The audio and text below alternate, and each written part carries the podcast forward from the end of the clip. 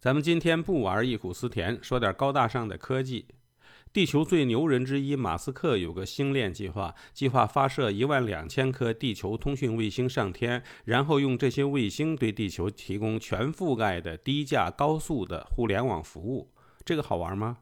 技术上看，由于总频谱有限，如果地球上的用户都改用星链互联网提供，那网速连三 G 的标准也达不到。经济上看，卫星的成本和四 G、五 G 的基站成本相差太远，并且要接受卫星信号，要么需要地面站，要么需要专门的接收设备，所以低价看来也不靠谱。另外，我们目前靠肉眼最多只能看到天空的五千多颗星星，要是再加上一万多颗更亮的星，那今后的天文观测该咋玩啊？还有，往后载人飞船在上天的时候可得留神，千万别碰上老马家的星星。